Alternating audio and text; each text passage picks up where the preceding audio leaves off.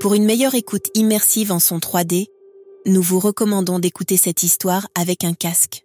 Bonne écoute. Aussi vrai que je m'appelle Louise, c'est sous le charme du fier cartouche que je suis tombée. Le regard coquin, le sourire d'un faune, il savait conquérir le cœur des donzelles. Sous le firmament du faubourg Saint-Antoine, entre les bicoques debout et les pavés disjoints, c'est là qu'il m'a prise pour maîtresse. History, des histoires qui ont marqué l'histoire, à écouter sans modération. Il ne m'offrait pas de bijoux ou de fanfreluches, mais l'exaltation d'une vie hors la loi. C'est sous sa coupe que la coquille, son gang a vu le jour. Chaque filou, chaque gredin le suivait comme le rat suit le joueur de flûte. Leur organisation ressemblait à un ballet. Chaque voleur, chaque escroc avait sa place, son rôle. Ses coups, ses coups étaient de la plus fine élégance. Tantôt il se travestissait en marquis, tantôt en mendiant pour s'infiltrer, voler et se moquer de la noblesse et de la bourgeoisie. Rien n'était trop petit ou trop grand pour la coquille. Alors, mes braves gredins, qui allons-nous soulager de quelques sous ou de merveilleux bijoux aujourd'hui, mes amis? Une fois, il sauva un marchand en faillite de la corde du pendu. Ne t'inquiète pas, brave commerçant. Avec ma bande de vauriens, on va aller régler ta dette. À notre façon. Cartouche, généreux, paya ses dettes. Puis, dans la plus pure malice, revint la nuit pour récupérer ce qui lui était dû. Mes amis, allons reprendre à ce créancier sans cœur ce qui nous appartient.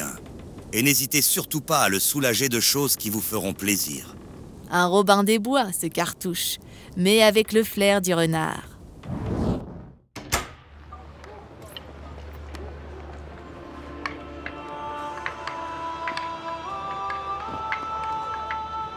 Ce n'est pas tout, non. Cartouche avait aussi le cœur volage.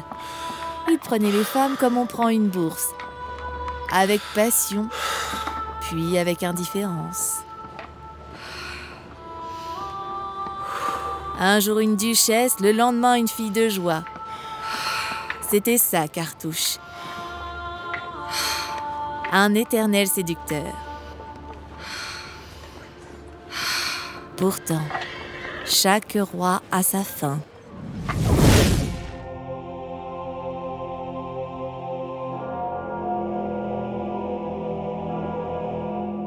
Un soir, trahi par sa propre bande, Cartouche fut capturé.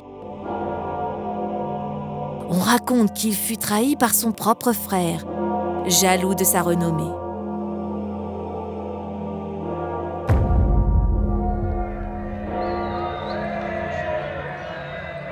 Il fut pendu en place de grève. La foule criait, pleurait. Car Cartouche, le coquin, le bandit, était aussi le peuple.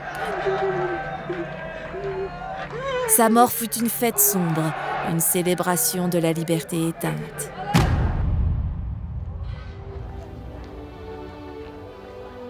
Il laissait derrière lui un message de rébellion et de libertinage. Paris, dans ce temps-là, c'était la misère et la splendeur.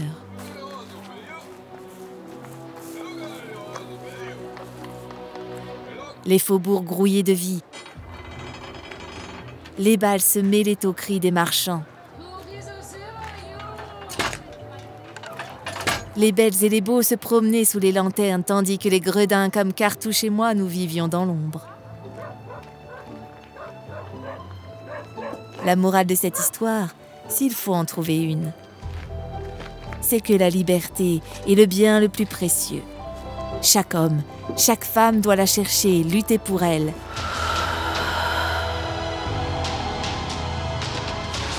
Cartouche, ce bandit, ce voleur, il était libre.